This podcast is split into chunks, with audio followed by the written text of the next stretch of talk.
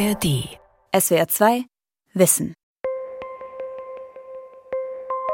Wir wissen, dass unsere Antwort auf identische Lebensmittel individuell ist. Das heißt, Sie reagieren auf ein Stück Weißbrot ganz anders, als ich es tue. Da gibt es Studien, die zeigen, dass eine bestimmte Zusammensetzung des Darmmikrobioms entscheidend ist, ob man übergewichtig ist oder nicht. Keep it simple. Weniger essen, mehr bewegen. Das würde wahrscheinlich sogar schon ausreichen für den Otto-Normalverbraucher. Wie esse ich richtig? Neues aus der Ernährungsmedizin. Von Dorothea Brummerloh. Ich glaube, manche Verwirrung kommt dadurch zustande, dass ähm, der Eindruck entsteht, es seien bestimmte Dinge verboten oder es gäbe irgendwie schlechte Nahrungsmittel. Beides sei falsch, sagt Professor Stefan Bischoff. Die Antwort des Direktors des Instituts für Ernährungsmedizin und Prävention der Universität Hohenheim überrascht ein wenig. Im Grunde haben wir eine große Flexibilität, wie wir uns ernähren, denn der Mensch ist ja glücklicherweise ausgestattet mit der Möglichkeit, sich auf sehr viele verschiedene Art und Weisen zu ernähren. Das Einzige, worauf zu achten ist, ist, dass die notwendigen Nährstoffe in ausreichender Menge auch ankommen. Und die zweite Sache, die zu beachten ist, dass die Energiemenge in etwa dem entspricht, was auch verbraucht wird. Und wir müssen natürlich auch gucken, dass die Substrate stimmen. Kann Ernährung so simpel sein? Ausgewogen und in Maßen essen und sich ordentlich bewegen. Mehr nicht? Weg mit all den Diäten und Ernährungsempfehlungen? In der Ernährungsmedizin bahnt sich tatsächlich eine große Veränderung an. Wir wissen aus Studien, dass unsere Antwort auf identische Lebensmittel hochgradig individuell ist. Das heißt, Sie reagieren möglicherweise auf ein Stück Weißbrot ganz anders, als ich es tue. Erläutert Professor Christian Siener, Direktor des Instituts für Ernährungsmedizin am Universitätsklinikum Schleswig-Holstein. Die logische Folge, das gleiche Essen ist nicht zwangsläufig für beide gut oder für beide schlecht. Jahrelang aber hatten Ernährungsmediziner propagiert, alle sollten weniger Weißbrot oder weniger Fette essen und natürlich auf Zucker verzichten. Die Bevölkerung begann, Kalorien zu zählen oder Diäten zu machen. Gebracht hat es nichts. Im Gegenteil, das durchschnittliche Gewicht hat weiter zugenommen. Aktuell ist mehr als die Hälfte der Deutschen übergewichtig, bei den Männern sind es zwei Drittel und ein Viertel der Bevölkerung ist krankhaft übergewichtig, also adipös. Übergewicht ist ein weltweites Phänomen und ein Problem, denn es macht den Körper anfällig für Krankheiten. Zucker galt vor allem als Feind Nummer eins. Anstatt ihn nur in geringen Maßen zu konsumieren, hat sich der Verbrauch in den letzten 50 Jahren verzehnfacht. Wir haben einfach zu viel Zucker als auch damit verbunden zu viel Insulin im System. Und das ist etwas, was aus stoffwechselphysiologischen Gründen letztendlich auch eine der Ursachen ist für Adipositas oder für eben auch Begleiterkrankungen. Wenn Zucker der Bösewicht ist, warum nicht komplett darauf verzichten und durch künstliche Süßstoffe ersetzen, die so gut wie keine Kalorien haben, nicht verstoffwechselt und praktisch unverändert ausgeschieden werden? Mit dieser Ausgangsfrage begannen zwei israelische Forscher aufwendige Ernährungsstudien. Sie sollten bahnbrechende Ergebnisse liefern. Der Immunologe Eran Elinaf und der Mathematiker Eran Segel vom renommierten Weizmann-Institut in Israel haben im Jahr 2014 ihren Probanden Saccharin verabreicht. Das ist ein synthetischer Süßstoff. Danach bestimmten sie, ob der Blutzuckerspiegel der Testpersonen angestiegen war. Das Ergebnis? Die Reaktion fiel individuell aus. Eine große Überraschung. Nach der herkömmlichen Ernährungsmedizin hätten die Probanden, die das gleiche Essen zu sich genommen haben, auch einen ähnlichen Glukosespiegel aufweisen müssen. Elinaf und Segel untersuchten daraufhin, wie einzelne Lebensmittel den Glukosespiegel ändern die Medizin nennt das glykämische Reaktion. Die beiden Forscher stellten fest, dass zum Beispiel Weißbrot bei manchen Probanden keinen Blutzuckeranstieg hervorrief, bei anderen hingegen erreichte der Glukosespiegel Diabetikerniveau. Die glykämische Reaktion von zwei Personen auf das gleiche Nahrungsmittel kann also genau entgegengesetzt ausfallen. Das war etwas Revolutionäres, weil das eigentlich das wiedergegeben hat, was in der klinischen Praxis von vielen Ernährungsmedizinern tagtäglich zu beobachten war, dieses individuelle Ansprechen.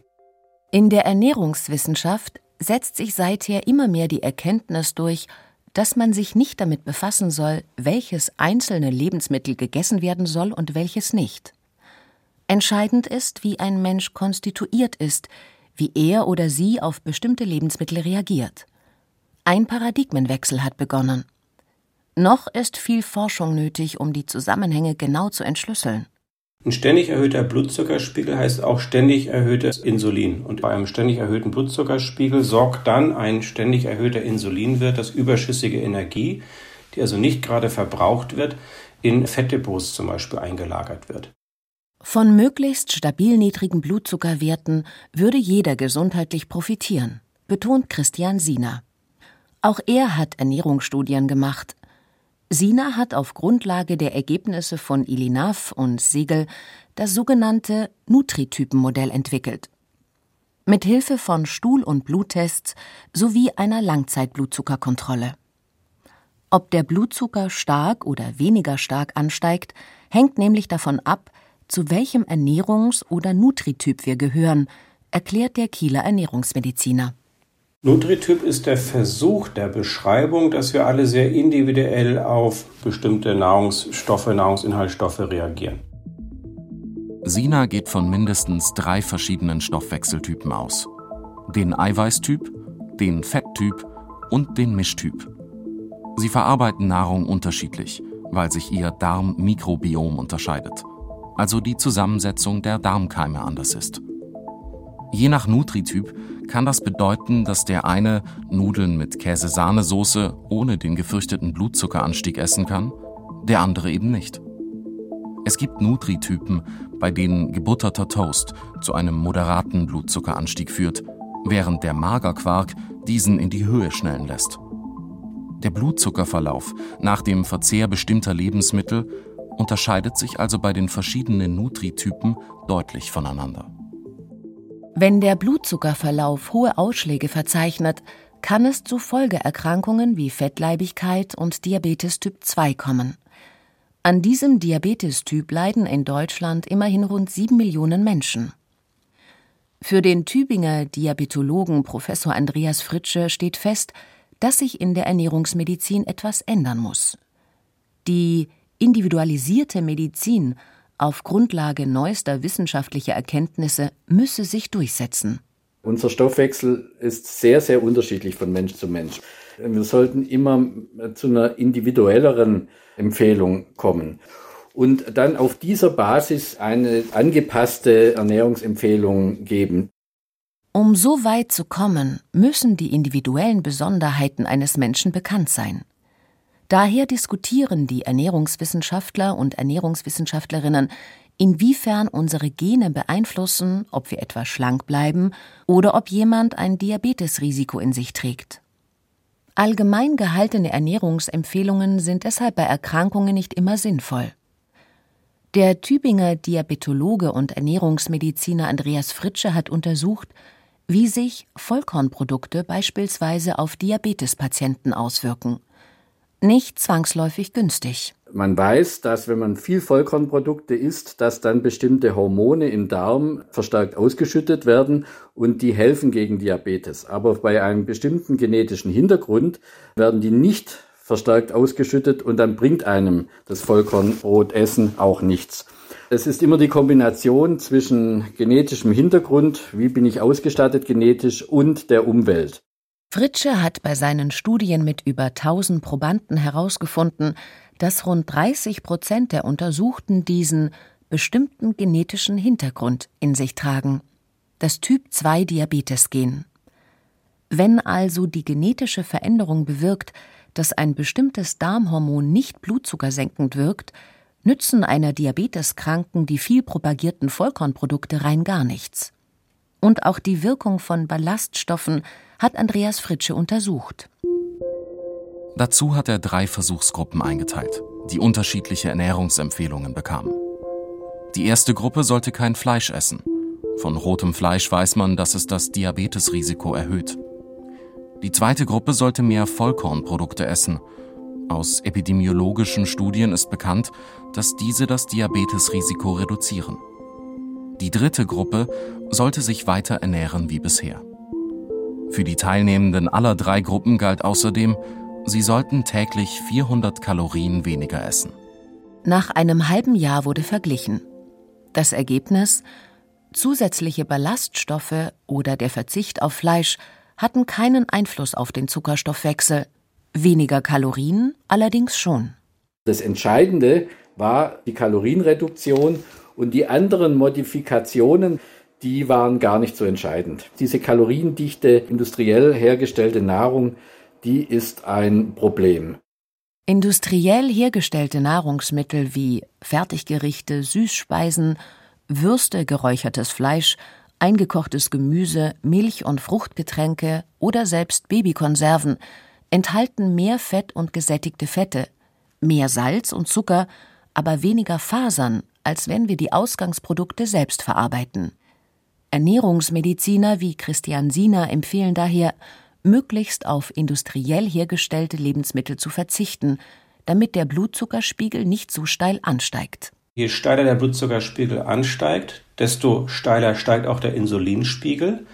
Und genauso steil geht es dann wieder bergab. Das muss man sich dann so vorstellen, dass der Körper das Signal bekommt, oh, oh, oh, viel Insulin bedeutet, Blutzucker sinkt plötzlich rapide. Und das ist ein Warnsignal für den Körper, iss mal mehr und verhindere die sogenannte Unterzuckerung. Das wollen wir nicht haben, weil das macht zum Beispiel Heißhunger. Und das bringt uns dauerhaft in so eine Schleife, wo wir dann ständig den nächsten Snack haben wollen, um einfach dieser Reaktion vorzubeugen. Wie wir auf Nahrung reagieren, ist also von unserem Konstitutionstyp mit dem individuellen Stoffwechsel abhängig und von der Menge an industriell hergestellten Lebensmitteln, die wir essen. Es gibt noch einen dritten Faktor. Dass die Darmbakterien mitbestimmen, wie wir Nahrungsinhaltsstoffe wie zum Beispiel Kohlenhydrate verarbeiten und auch wie sich die auf unseren Organismus dann schlussendlich auswirken. Stefan Bischoff, Direktor des Instituts für Ernährungsmedizin und Prävention der Universität Hohenheim. Da gibt es Unterschiede. Es gibt Menschengruppen, die bestimmte Nahrungsmittel besser und weniger gut verwerten können. Auch dies hängt mit den Darmbakterien zusammen und das wird zukünftig ganz sicherlich die Ernährungsmedizin und auch die Ernährungsberatung beeinflussen. Also man kann nicht mehr so ganz pauschal sagen, Körnerbrot mit langer Teigführung ist für alle Menschen deutlich besser als das böse Weißbrot. Die Darmbakterien stehen seit einigen Jahren in der Wissenschaft hoch im Kurs, denn sie beeinflussen unsere physische und auch die psychische Gesundheit. Die Darmbakterien gehören zum Mikrobiom. Das Mikrobiom ist die Summe aller Keime, aller Bakterien, die wir im Körper haben. Im Zusammenhang mit Ernährung geht es eben um die Bakterien im Darm und man weiß, dass bestimmte Zusammensetzungen dieser vielen Keime, die wir da im Darm haben, dass das entscheidend ist, ob man übergewichtig ist oder nicht. Verändert sich die Zusammensetzung des Mikrobioms, weil wir die Ernährung ändern, weil wir uns wenig bewegen, weil wir erkranken oder Antibiotika nehmen, kann das Einfluss auf den Blutzuckerspiegel haben und letztendlich zu Übergewicht und Adipositas führen. All diese Erkenntnisse der Ernährungsmedizin lassen nur einen Schluss zu. Ernährungspläne oder Diäten funktionieren nicht bei allen. Aber was hilft, wenn man abnehmen will? Wir reden ja in der Medizin über individualisierte Medizin. Es kann keine Ernährungspyramide für jeden geben. Kommt eine Person zu mir, die ist gesund, da sage ich, mach eine ausgewogene Ernährung. Kommt jemand, der aber extrem übergewichtig ist, da müssen wir schauen, wie viel Insulin produziert er, wie ist sein Ernährungsverhalten, was sind auch seine Vorlieben. Also Menschen alleine zu lassen, bringt nichts. Professor Stefan Martin interessiert, ob Ernährung Krankheiten heilen oder lindern kann.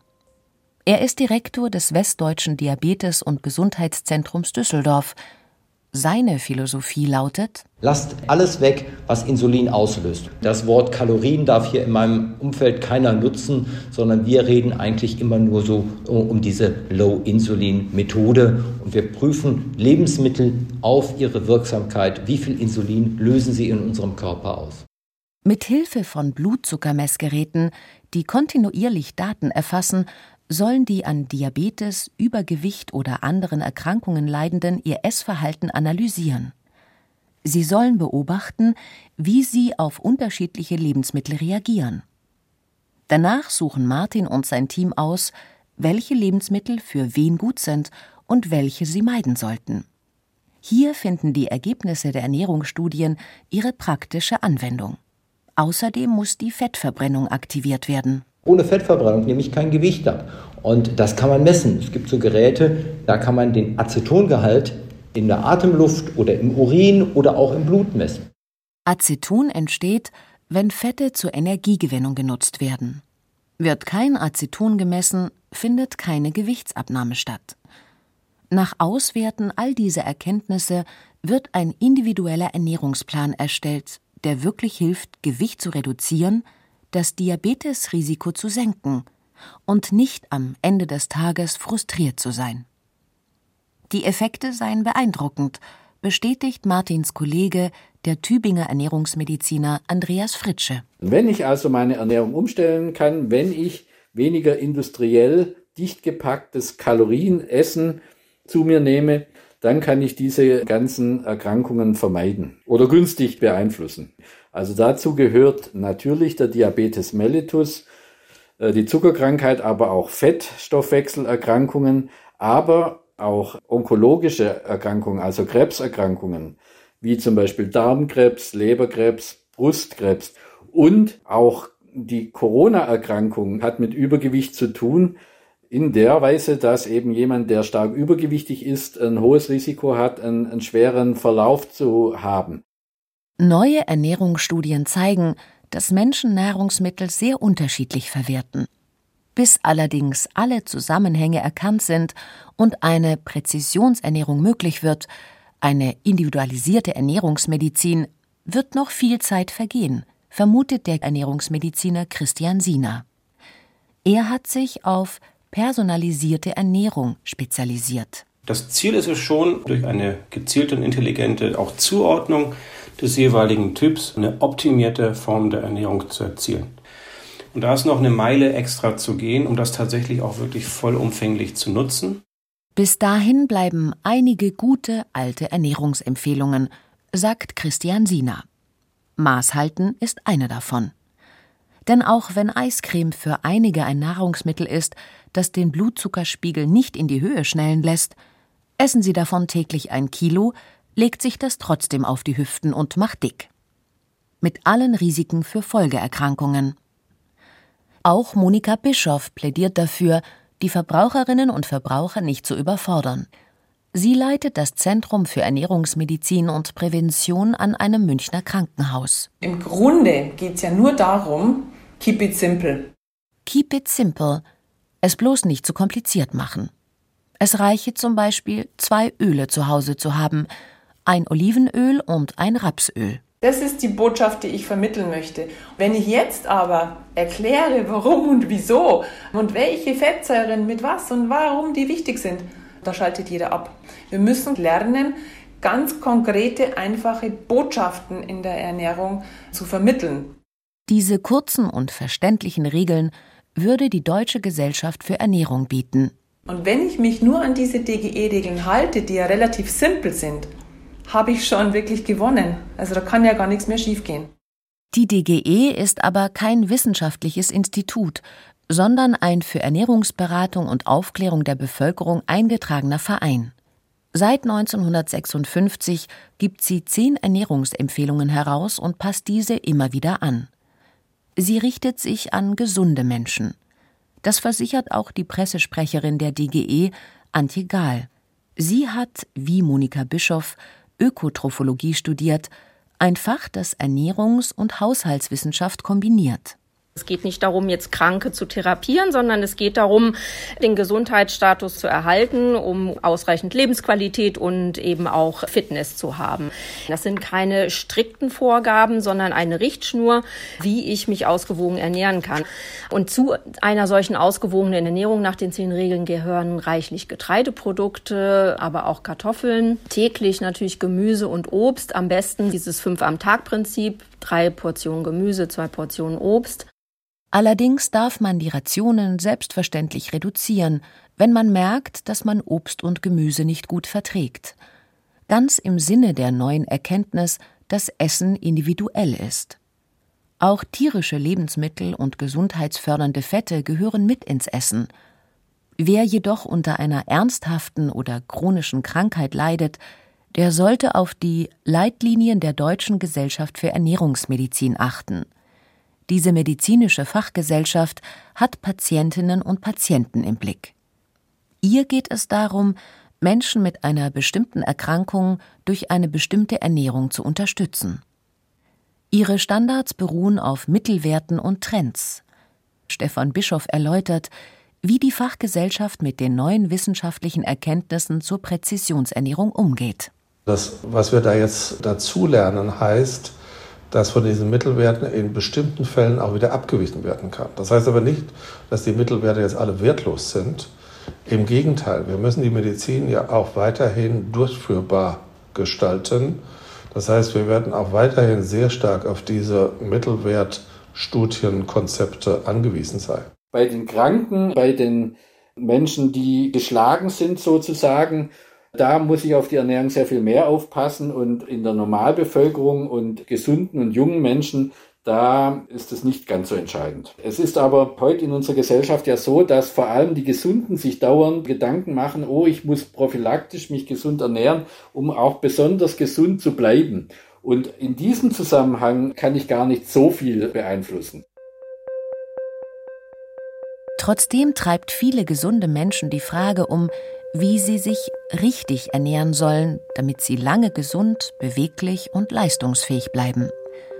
Manch einer hofft mit einer gesunden Ernährung steinalt zu werden und richtet sein Leben nur noch danach aus. Das aber führt bei vielen regelrecht zu Stress.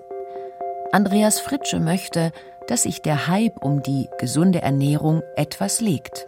Wir nehmen die Nahrung ja auf und tun es in unser Innerstes und dann denken wir, wenn wir da also das Falsche oder was Schlechtes aufnehmen, dann muss das zur Krankheit führen und wenn wir was Gutes aufnehmen, dann muss das zur Gesundheit führen. Wenn ich Gift zu mir nehme, dann werde ich krank, das ist klar. Aber unser Körper ist schon so gebaut, dass wir bestimmte Dinge verarbeiten können. Wenn jemand gesund ist, einen gesunden Stoffwechsel hat, jung ist und sich viel bewegt, dann kann er auch das eine oder andere ungesunde Nahrungsmittel locker wegstecken. Auch die Internistin Anne Fleck, bekannt aus der Fernsehreihe Die Ernährungsdocs des NDR, spricht nicht gern von der gesunden Ernährung. Ich rede lieber vom liebevoll passenden, gesunden Essen und gesunde Ernährung ist immer einzigartig und individuell. Das heißt, es gibt sie gar nicht, diese eine einzige wahre Formel und deswegen funktionieren auch nicht diese, wir ziehen einen Strumpf, der für alle passt, allen an Formeln. Anne Fleck beschreibt, was für sie zu einer gesunden Ernährung gehört. Das ist viel ballaststoffreiches, wasserreiches, nährstoffdichtes an Lebensmitteln, die auch das Wort Lebensmittel verdienen. Also zum Beispiel grünes Blattgemüse, Salate, zuckerarme Obstsorten, dann hochwertige ballaststoffreiche Eiweiße, wie zum Beispiel Nüsse, Mandeln, Kerne, Samen, Hülsenfrüchte, Eiweiße wie zum Beispiel Pilze oder Bio-Eier und bei Fleischprodukten, tierischen Produkten muss man auf die Qualität achten. Und man sollte mit den Kohlenhydraten, also Brotnudeln, Reis, Kartoffeln, vorsichtig umgehen. Abwechslung, Mäßigung, wenig rotes Fleisch, wenig Fett und Zucker. Das gilt nach wie vor für alle, die nicht krank sind, nicht an Übergewicht leiden, kein Diabetesrisiko oder anderes Erkrankungsrisiko haben. Wir müssten außerdem wieder lernen, richtig einzukaufen, findet Ernährungsmediziner Fritsche. Da ist auch wieder die ganz einfache Faustregel, die gesunden Fette, die sind in natürlichen Lebensmitteln, die ich dann zum Kochen benutze, drin. Und die problematischen sind in so industriell vorgefertigten Convenience Food. Und der Trend sollte dann eben auch dazu gehen, ähm, selber zu kochen und die Ausgangslebensmittel zu kaufen. Anne Fleck plädiert außerdem dafür, nicht nur zu schauen, was man in welcher Menge isst, sondern auch wie und wann. Wenn ich morgens aufstehe, trinke ich nicht nüchtern Kaffee, sondern mal zwei Gläser Wasser oder ich fange mit einem Glas Wasser an. Das weckt die Verdauung auf, scheidet Giftstoffe, die über die Nacht abgebaut wurden, aus. Und der Magen sagt dem Dickdarm, mach mal Platz. Das heißt, so viele Verstopfungsprobleme haben sich aufgelöst. Der andere Tipp ist nicht zum Essen trinken, sondern zwischen den Mahlzeiten, weil dann einfach die Verdauungssäfte wie die Magensäure und die Enzyme viel besser andocken können. Außerdem ist es ernährungsphysiologisch günstig, Nahrungspausen einzuhalten. Intervallfasten ist hier das Stichwort. Wer mindestens 14 Stunden lang nichts isst, fördert die Autophagie.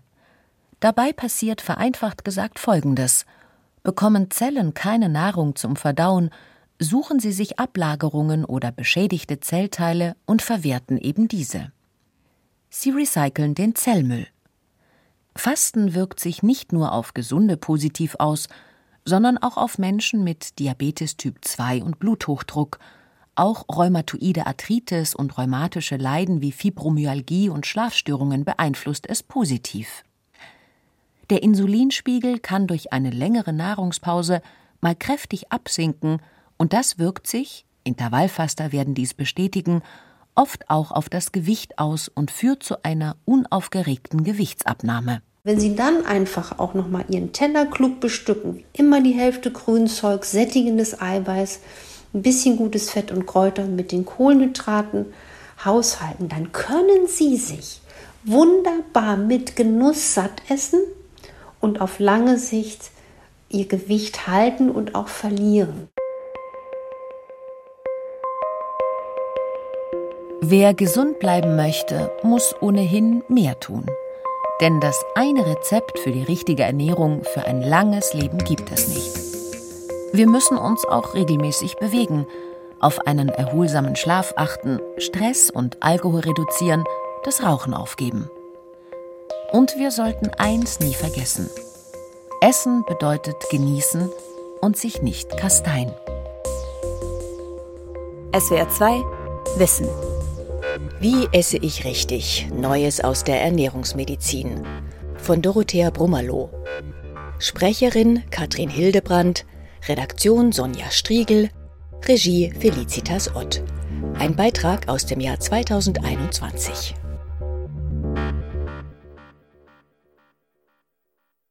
SWR 2 Wissen.